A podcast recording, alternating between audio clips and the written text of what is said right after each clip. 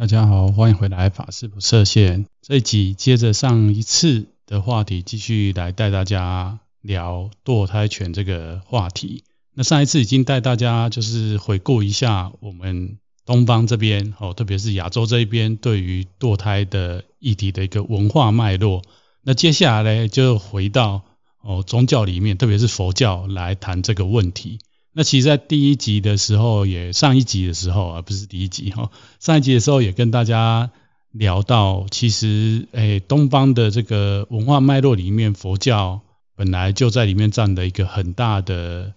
因素哦，就是说，对于大家的思想还有看法，都一直在历史上影响亚洲这边以前古代人哦，到近代的一个。认知。那不过呢，因为近代就是受到西方的这个医学，还有一些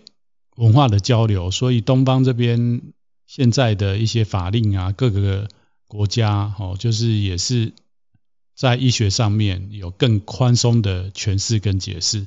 那当然也是会牵扯到所谓的法律的问题，那就会更。客观的来看待这样的一个议题。那这次美国的这个事件呢，其实影响很大，就是因为他把这个堕胎权，然后从半世纪之前，然后放宽的解释，然后又紧缩了，又回到很像半世纪之前的这个状态，所以就变得有很多争议。那在们做这些决定的这些法官里面，有很多就是这次主要就是所谓的保守党的法官。那我是没有特别去查说这些法官他们自己每个人的宗教信仰是不是跟这个我们说的这个西方的基督宗教、天主基督宗教有很大的原因。哦，那其实佛教这边呢也是一样。第一集有跟大家讲，就是其实世界上任何宗教对于生命都是持一个保护，或者是不能轻易的伤害生命。那很有趣的一点就是说，生命从什么时候开始？哦，那我想要进入佛教这个话题之前，其实各大的宗教一定都会谈到一条所谓的这个戒律哈。戒律上面基本上没有一个宗教哦赞成去杀害一个生命哦，就算是不是第三，就是伊斯兰教哦，其实他们的《可兰经》里面，你也也也不会看到说哈，他鼓励去杀人这件事情。其实他们提到说，哈，可能是跟他们宗教信仰不一样，哈，或者是觉得，诶，对他们宗教，哦，有破坏，乃至说像西方，哦，一神教常常就是会有很明显的是非对错、善跟恶这样的一个概念。不过呢，他也不会提到很明显的提到说，诶，对方就算不信这个你的这个宗教，哈，他就是绝对的恶，然后你就要把他杀掉。基本上，我想。任何的盛典应该都很少出现这样。那如果有看到这样的类似的文句或或者是经文的话，其实有很多的宗教领袖都有讲过，说他其实是在讲说我们内心哦，应该是要怎么样去对峙这个对方可能不信你的宗教，那你可能不要受他影响，所以你要把这样的念头哦给杀掉，而不是真正。哦，拿刀去杀掉对方。哦，那当然，在宗教的发展过程当中，一定就是会衍生一些很奇怪的状况出来。就是有的比较偏激的宗教领袖，他可能就会把这段经文解释说，哦，那就是不信我这个宗教的，或者是哦，又积极的在推广另外一个宗教，把我这个宗教人带走，我就是要把他做掉。哦，那其实这个是已经有点偏离这个，不管任何宗教当时。他创立的这个教主也好，或者是这个神也好，他所要传达的旨意，哈，就算圣经里面有很多类似，就是要对峙这个魔鬼，但是他也不是诶用这种杀害对方的方式，哈，还是主要还是在处理我们内心，哦，就是这个冲突矛盾的部分。那就讲到说。其实杀生这件事情在佛教里面也是一样，就是一个很重的哦，不能犯的过错哦。那这个过错当然不用讲，说是像我们佛教的这个出家人哦，或者是职业的修行者，就是说一般信佛的居士，大部分也都有这样的概念哦。那像在汉传佛教就更不用说，就是它已经延伸到我们的一个饮食哈，因为很多人可能会知道这个汉传佛教很强调素食，其实就是从杀人又更往外扩哈，扩及到所谓的这个动物，我们也要保护它的生命哈，然后也因为慈悲的关系而不伤害它，所以堕胎这个基本上就是很明显的跟佛教基本的伦理道德哦，特别是戒律这一块呢，有很大的冲突。那更细一点的来讲，就是我们会探讨说，生命从什么时候开始？因为其实，在佛教戒律，所谓不杀生，基本上讲的是不杀人这件事情。哦，可能很多听众朋友，诶，有这样的概念，但是我也知道，呃，有一些佛教徒其实不是那么样了解。那更多的哈，就是一般的社会大众，哦，可能对佛教只是一个基本的认识，那他可能就会觉得说，诶，佛教徒你们。呃，我不敢去皈依，主要就是因为你们讲不杀生吼，那或者是汉传佛教就叫人家要吃素，那他就会觉得说我可能很难做到，所以我没有办法，我就不去做这件事情。哦，那其实，在我们的这个戒律里面讲的不杀生，主要是讲不杀人这件事啦。哦，那我我前面有讲的就是他后来当然到汉传佛教、大乘佛教，他有。外溢的这个现象，就是会衍生到哦，所谓的这个有生命的哦，特别是有觉知的生命，就是因为我们现在透过现在的生物还是医医学就可以知道，其实像植物它还是有生命，然后或者是诶这这三年来我们人类一直受这个病毒所新冠病毒所苦哈，还有很多人类在历史当中有很多疾病是因为这个病毒所引起的，或者是。这些东西其实，在佛教认定里面，哈，它不是被严格的被认定成一个生命体，哦，我们所谓佛教认定的是有觉知的生命，就是有前面几集有讲到，就是它受到外境的刺激跟反应以后，然后它会有感受，那它这个感受呢，会让它的行为做改变，甚至它会沟通，哦，让你得知。哦，那当然可能又有听众朋友是这方面领域的呃学生也好，或者是诶、欸、这方面领域哈、哦、比小禅更丰富的人，就说诶、可是有很多单细胞或者是有一些细胞，它你去刺激它，它还是会做出一些反应啊，会让你知道说好像就是你会感觉它是可能跟人一样，就是会有智商，或者是会对于这个痛啊，还是。刺激呀，哦，例如我们我们去戳一个东西，它那个细胞会反应会抖之类的，哈。但是佛教更重要的是后面，就是它后面会有所谓的造作。例如你要杀动物，它一定会除了痛苦以外，它会想要逃跑嘛。那单细胞生物或是很多，包括说这个我们说植物，哦，你就是轻轻的划它一刀，它也不会移动，哦。所以呢，哦，就不用再继续讨论下去。就是佛教基本上的生命。就是其实很简单的认定，就是佛教的那个六道轮回的观念。基本上这个六道里面，就是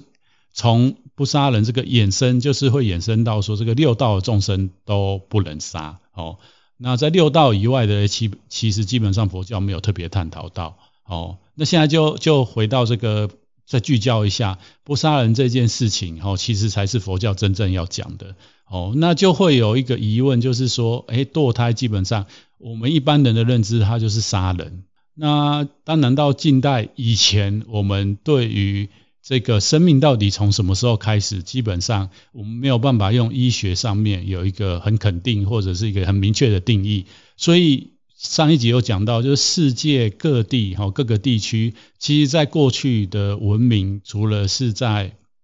每个地区有他们。诶，在科技上面，哦，呃，前后不一的发展之外，很重要的，其实各地的这个很早以前哦，人类文明刚开始的时候，其实大部分包括到中中世纪之前，很多的文明是掌握在所谓的这些宗教，诶，权势者哦，当权者的手上。哦，举例来说，就是说像西方，哦，西方有神学的这样的一个架构，哦，一直到说近代的很多大学，其实它的前身就是所谓的神学院，哦，然后神学的思辨啊，或者是这个伦理的探讨啊，哦，也会衍生到后来的所谓的哲学，哦，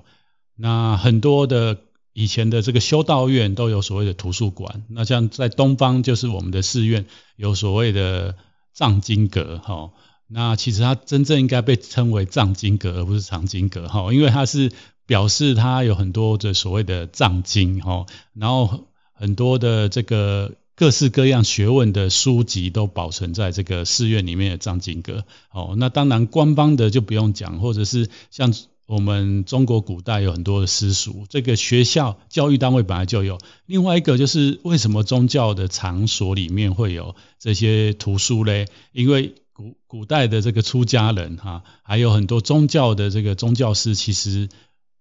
都要读很多书，然后要很有智慧哈，也不是说很有智慧，就是。诶，在这个宗教的发展过程当中，诶，这像是个思辨呐，吼，还有包括说，像佛教里面大乘佛教就是要有五明嘛，主要就是要接触众生，才有办法把这个宗教传播出去。那在西方也是，基督宗教其实基本上在中中中世纪啊，他们的这些传道士都很有学问，哦，乃至你一直可以看到近代，吼，这个像是。西方的传教士到中国来，好像这个利玛窦，他们那时候其实都带着这个很多的科学知识来到所谓他们当时觉得哈，就是一个新大陆，要开始传播他们的福音。哦，那他当当时也是透过这些技术，才能慢慢的、间接的把他的这个宗教再传播出去。哦，因为这个是最直接、容易被人家看到。那在思辨或者是伦理上面、道德上面，这个东西是比较。深层的哦，可能没那么快可以影响一个地区它原本的宗教。那在佛教里面就很有趣，就是早期佛教怎么认定这个人哦，就是在出生之前哦，他已经有意识。这个佛教诠释很有趣，如果大家有兴趣，可以去看一部经，叫做《佛说这个胞胎经》，或是蛮多人把它翻成什么《佛说胎经》。哎，我有点忘记哦，因为我查到是《佛说》。胞胎经这样子，那他这一部经其实有很写得很清楚，就是说人是怎么样哦投胎成为人的。那里面的定义蛮特别的，就是他定义非常的细，讲到说当这个一七日哦的时候，那它里面叙述其实用现在医学来诠释，就是讲当这个。精子哦进入了卵子，然后着床，着床就是所谓的，它就是到子宫着床以后才会开始生成这个小孩 baby 嘛，好的形状，然后慢慢慢慢长大，经过十个月哈，然后变完成了这个人的外在肉体，然后被母亲哎分娩给生下来。哦，那这个胞胎经里面写的的这个叙述啊。因为是古文 哦，然后又是文言文，那当然我们可以去对照这个以前的所谓的中医的系统，还是所谓像藏医啊，哈，因为西藏，因为像这个印度的医学其实已经已经等于说有点失传了。那现在的印度医学，或者是前阵子很红这个阿南德，他可能懂这个吠陀医学，当然他是可能是古代这个印度的医学传承的，但是它这中间还是有所谓的。断掉，或者是又吸收了新的知识，哈，让它能传承下来。但是我想，应该是跟当时不管是像这一些佛教经典写的这些东西，还是有一点不一样。哦，那就是说，哎，他在当时的这个宗教里面就已经有那么深的观察，我也是觉得蛮神奇的。哈，那他因为这个经典在在宗教世界里面，经典就是所谓的圣言量，就是绝对。我们宗教不管是宗教师还是宗教信徒，就会把它当做一个绝对的文献嘛。那所以大部分的佛教徒或者是佛教宗教师哦，有学问的这些学问生，在分享教理的时候，就会提到这样的一个概念哦，就是说，诶，当他们怀孕的时候哦，一七日可能就有人的意识哦进到母体里面的这个子宫里面，所以呢。这件事情其实蛮恐怖的哈，就是那么早，那就已经有生命的存在，所以基本上保守哈，保守的这种宗教徒哦，任何一个宗教都一样，坚决反对堕胎，就是因为他们认为，只要母亲一怀孕，腹中的小孩就已经具备了意识，那在佛教，我刚刚前面讲了，就讲到这样的一个概念哦。那基本上这个经典讲一七日，这个在母亲肚子里面的小孩就已经有意识哦，就已经神识已经进入到肉体里面。所以呢，基本上一七日这个又比这个像现在美国啊讲六六周内哦，你你发现的，然后你因因为一些特殊的状况跟原因，你就要赶快去。处理哈，或者是要去堕胎，那如果没有嘞，基本上就是严格禁止，已经非常严格，包括说一些社会事件、一些犯罪、性犯罪，或者是一些无知的少女哈，不小心怀孕了，那后来因为家庭的因素、经济的因素，还是自身的因素哈，精神上面的，他想要去拿掉都没有办法。那在佛教里面的传统的戒律是更严格，就是一七日。那一七日呢？我不我不太，因为我不是女众，所以我不太晓得女众怀孕的整个过程。那有有很多听众是女性朋友，你们可能也结过婚的哈，或许也可以跟小三分享一下哈。就是当你怀孕，你是多久知道你怀孕？我觉得一七日应该蛮难 有女孩子哈怀孕，然后那个着床就知道了哈。那当然，女性会随着这个小孩越来越大，她的。他的腹部还有他有一些生理的反应就会开始改变，他才会警觉到哦有受孕这件事情，然后才透过现在的医疗技术哦去做检查，然后才知道哦自己怀孕。所以呢，佛教讲那么早，你就可以知道说，其实对于传统佛教来讲，基本上哦只要怀孕，不管任何理由，你只要堕胎就是构成所谓的这个杀生。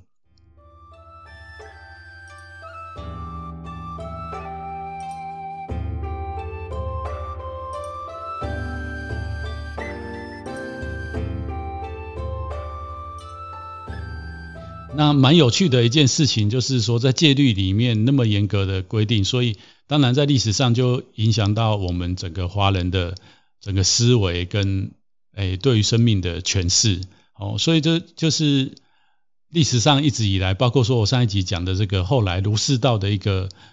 互相交融，所以诶包括我们的中医的系统也纳入了佛教这样的一个思想以后嘞，其实就是理论上来讲是严格。哦，禁止堕胎这件事情。那我前面讲的，其实在古代的中国的社会里面，儒家还是台面上哦，就是不管在社会还是政治上面，是拥有权势最大权势权的一个思想系统。哦，那在儒家系统里面，基本上就是儒家的伦理里面，其实还是很尊尊重家族哦，长辈，包括说这个官员，还有所谓的这个皇帝，他的。还有地方官他的这个权责嘛，所以很多时候就是家族的长辈决定会大于哦宗教里面对于生命哦不可以轻易的伤害的这样的一个诠释。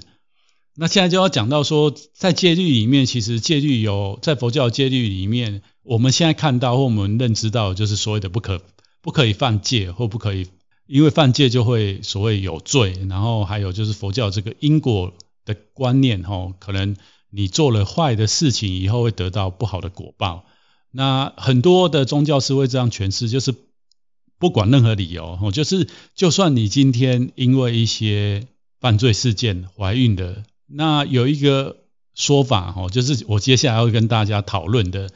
这个说法呢，我想大家都听过，哦，那或许我我接下来讲的会让有一些人会感觉到。非常的北宋哈，因为特别是在我们现在这个时代，我们很多人都有独立思考，然后我们有很多很多可以探讨的部分。但是在宗教里面，其实到现在为止，你都还会听到这样的言论。那我个人，我个人然后我只代表我个人，我没有办法代表全部佛教界的法师，也没有办法代表我现在小三我在的寺院哈，或者是我们寺院其他师兄弟的认知哈。我个人觉得这个就是有点有点诉诸所谓的这个情感勒索哈，我们很流行讲这个情感勒索，为什么呢？因为一般佛教的宗教是会跟你这样讲，就算你因为犯罪导致女性朋友们哈这个受精怀孕的，那是为什么？因为你过去结的不好的缘，好，然后你要甘心来还这个不好的因缘哈，因为过去一定有。什么样不好的因缘，然后让这个来跟你，呃，对你做犯罪的事情，然后你最后才会怀孕。再者，还有就是怀孕的小孩，他是因为你要还债哦。我想这样的言论，大家应该多少都有听过吧？那在佛教里面是有一直都有这样的说法，就是说，诶，其实小孩来到这个世间，我们小孩跟父母的关系是什么？哦，四个原因，大家应该非常熟悉。哪四个？一个是来讨债，一个是来还债，一个是来报恩，另外一个是来报怨。哦，恩怨的怨，哦，就是你过去跟他结怨，他这一生来成为你的小孩，是为什么？他要来报怨。哦，所以。当社会有很多社会事件发生，例如有一些违反人伦的，哈，就像前阵子这个新竹发生大火，那那个小孩哈跟父亲长期本来就不和，然后可能他长大以后又有一些心理上面的问题没有办法疏解的时候，然后做最后做了不该做的事情，就是哦纵火，让他们家里的哦基基本上女性跟小孩全部都葬身火窟，那个社会事件哦，那其实，在佛教里面就很容易就被拿来讲哦，就这个就是因果哦，就是怎么讲报应哦这样子。那我个人就觉得这个非常的，真的就是情感勒索哦，就是有独立思考人就会讲说，那以前哈以前的事情已经发生了，我我们也没办法去改变以前的事情，那现在碰到的嘞。我还要再接受这样的一次的怎么讲情感上面的伤害，那实在是其实对宗教来讲，我不是很能认同这样的说法，但是我也不能说他他说错哦，确实在佛教的这个认知里面，哦，因果轮回还有报应这件事情是真实存在的，只是我的想法很单纯，就是。它的存在，但是我们并没有办法去，就像我前面讲的，你过去式的事，我们没有办法去处理。唯一可以处理就是现在当下。那照理来说，就是现在当下，其实如果发生这样不好的因缘，当然我们如果是真正就是你是真正信佛的，我们就是做我们可以做。什么叫可以做的？我们就是惭愧忏悔嘛。那另外一个就是我们用我们的智慧去。让这个伤害降低到最低。所以为什么当你受到这样子一个非情的对待了以后，你还要再拿另外一支箭来射自己，还要用宗教的这个呃过去的，不是说过去的，就是说不较严格的方式来伤害自己，这就变成二重伤害。那我个人是觉得。佛教徒基本上我们自己有这样的认知，那作为宗教师的我们呢，其实是要有智慧，或者是用慈悲的方式来诠释。我举例来讲，就像圣严法师，当当时台湾以前发生九二一的时候，很多人就是因为地震丧失了生命，那很多人就会去跟圣严法师讲说：“诶，我家也没做过什么坏事啊，那我这我我的亲人为什么就在这一次的地震当中就丧失他的生命？”佛教就讲因果轮回嘛？难道是他以前做什么坏事，或是我们家做什么坏事吗？哦，那其实当你是一个宗教师，或者是你是一个学佛人，你听到这样的话的时候，我我想试问一般人，你难道会跟他讲说，哎，对啊，啊，不是就讲说因果轮回吗？啊，确实你们就一定有做坏事嘛？你敢跟我讲说你？你这一生哦，从出生到现在你都没做过坏事，一定有嘛？只是你自己不承认嘛？啊，你看现在就发生了，所以你要怎么样？你要忏悔啊！哦啊，发生了以后又怎样？啊，你就要诵经啊，你以后就要吃长斋啊，哦，要回向给他们啊，他就是罪那么重，所以才会得到这个果报。我我问大家，大家会这样子解释吗？应该不会嘛？所以堕胎这件事情也是一样，就是说当这件事情发生的，我们是想办法来看看怎么样。来处理哦，然后还有就是说，在女性朋友里面，当然我们就是我们还是要有那个观念，就是不是下坡理论，就是我得到这个权利以后，然后我还要哦，就是反正有堕胎权，所以我就可以为所欲为。我想佛教任何宗教，还有包括说当时在制定这样的一个法令，有的人就会站在这样的诠释，就是说，哎，如果我宽松，那一定就是有人会挑战人性啊。反正我喜欢就可以，不喜欢我就。怎么样？我就把它拿掉啊！哦，因为这是我的自由啊。就是像西方他，他他现在在讨论说这个堕胎权，会讨论到一个就是子宫的自主权这件事情。基本上我，我我觉得这样诠释就很不 OK。什么叫子宫的自主权，就是说不要说子宫你想要控制它，我我最简单来讲，我们身体里面很多内脏。我们都没有办法控制啊，不是吗？那你子宫你怎么可以控制它嘞？所以这个这个名词我也是觉得很莫名其妙。就是我们人总是想要控制的很多事情，但是其实嘞，我们连我们自己的行为都没办法控制。那你不用再讲到说什么器官你要去控制它，这个是有点无稽之谈啊，我觉得哈。所以嘞，在佛教里面，我个人就是觉得说，哎，我们不要像过去那么样的用。保守或者是传统的方式去诠释，当女性朋友哦，真的就是怀孕的，但是有很多的因素造成她不得不做出这样的选择。我觉得一般的女性朋友一定会非常难受，因为再怎么样，肚子的那个生命是无辜的。在这样的前提之下，如果你是这样的信念，那在医学上面的考量，或者是在整个社会氛围上的考量，你不得不。哦，就是要把小孩拿掉的时候，真的不要再用宗教的方式再让自己受伤第二次，或者是用宗教这种东西，哈，社会用这种东西来去约制这些已经受伤的女性朋友，哦，让她造成二度的受伤。那我现在还有另外一个观点可以跟大家分享，就是其实，在戒律佛教戒律里面，佛陀定的这些戒律，当然是发生事情才定这样的戒律之外。戒律里面有所谓的开缘这件事情，哦，那我这边就稍微提一的提一下，或许有听众朋友听过，就是其实这个故事非常有名。佛陀为什么说我们修行到天界不究竟，因为还会在轮回当中，是因为曾经佛经里面有这样的故事，就是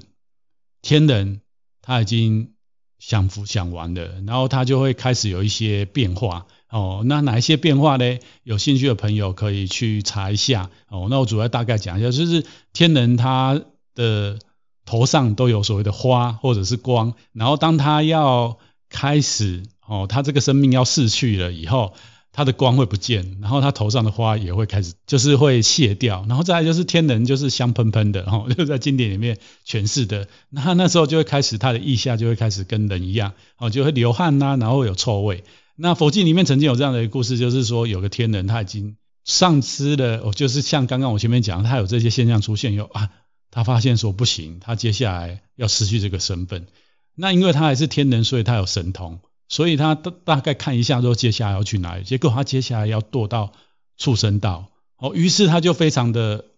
惶恐。那因为他知道哈三三界之内，哎，三界之外哈有一个佛陀，所以他赶快要透过。关系哦，然后去找到佛陀的弟子，然后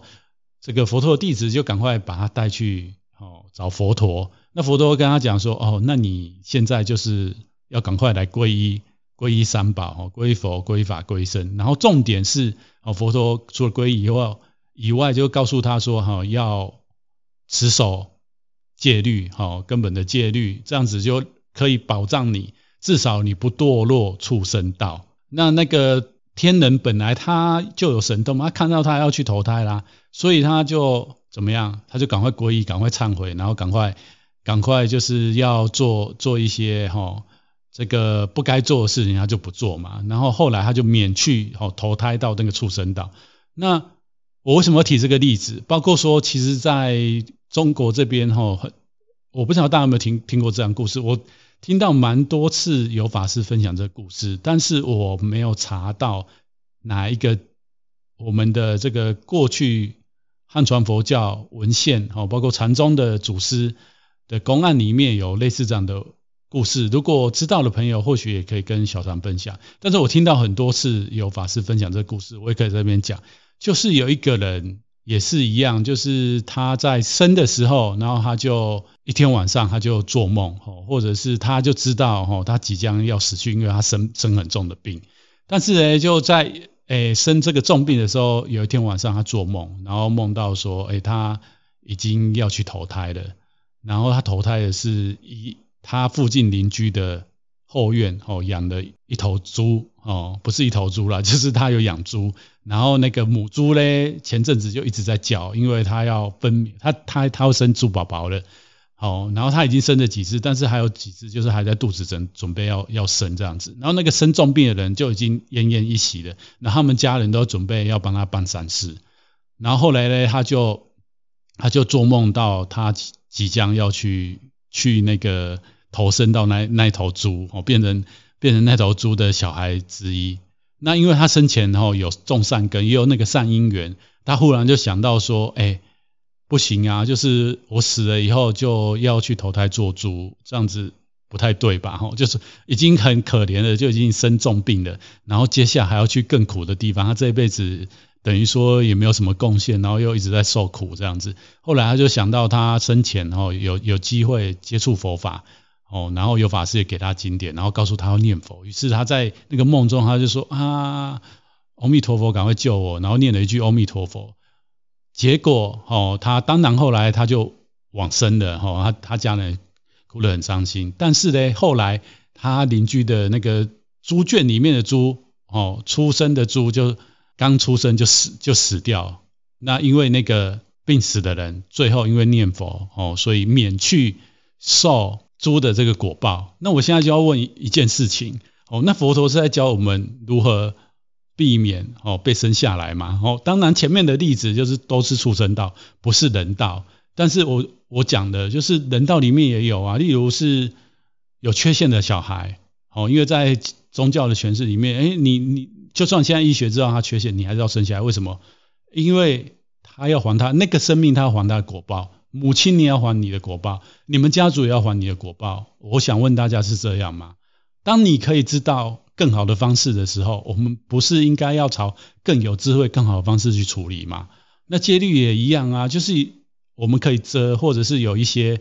有一些所谓的开源哦。当这样的不好的因缘，这个母亲因为犯罪，别别人的性犯罪，让他造造成的小孩，那那个社会或者是他的他的社区里面，对这件事情以后也会充满了那很多的指指点点。那这个小孩到学校去，也会被其他小孩霸凌。那我就问你，在全盘的考量之下，你还要让这个小孩出生吗？哦，那。如果是这个母亲跟跟这个小孩的恶缘以前结成的，所以变成说要让他来还的话，那这个母亲她可以决定让这个恶缘延续，跟让这个恶缘生下以后又造成更多的恶缘。我就问大家哪个比较严重？好，所以其实有很多东西值得探讨。那我觉得我的探讨就打住到这边，就是我这边想说的，就是像上一集我想跟大家讲的，就是在现在这个时空因缘，其实我们真的可以去思考一。一件事情就是，当这样的事情一个发生了以后，我们怎么样可以有更有智慧、更有慈悲，然后修正过去时空因缘下的，不管是宗教里面的诠释，还是当时社会氛围哦留下的这一些社会制度。因为现在的这个社会制度，其实我们有很多的社会制度是可以去。更有智慧，更完善的去处理这样的事情。那当然有人就会像我刚刚那样讲，有人就会想讲说，包括现在美国一些保保守派的这一些诶政治人物也讲说，诶没有啊，如如果你是因为一些犯罪案造成这样的事情，那你那小孩子要出生，因为你因为对于神来讲，你不能剥夺那个被神赋予的生命的那个小孩，那不然生下来以后，你可以用社会福利的制度把那个小孩哦。让他代理这个母亲，然后变成社会制度哦，社会福利来照顾他。那我现在就要讲的没有问题，就是这样这种思考方式是很 OK。那这个社会制度或这个法令，这个国家这个人民，大家都认同这样的事情，也愿意让哦这样子的受害者、受害的母亲、受害的小孩哦，能得到一个妥善的，双方都能两安的一个状态。那当然是最好。那如果在这个法令或者这个制度、社会制度还没有完全之前，本来像堕胎权这样的事情，为什么在近代哦，就是会被法律认可，或者是在医学上面，我们也有刚好有这样的医学可以处理，就是这种因缘和合而成，变成这样的一个状态的时候，其实我们就是在许可的因缘里面，哦，就是让他可以做这样的事情，而不是去谴责，或者是站在一个至高者。等于说，我们人就是一个至高者，就是神哦。我们代替神去做这样的一个诠释，我也是觉得很奇怪。好了，这个这一集节目最后，我想最后就跟大家分享一点，就是在当当我们在探讨这个议题的时候，我最后发现的一点就是，其实我们现在很多讨论，我们都没有让这个过去的讨论，应该是说过去的讨论，几千年来我们都没有让女性的诶这个角色来。探讨这样的一个议题。当然，就是现在为什么在西方这个堕胎权好变成一个很受争议的，除了说说我我现在提到这个所谓的女性的权利抬头，因为过去真的这样的一个诠释权就是在宗教哈，那宗教很多诠释都是。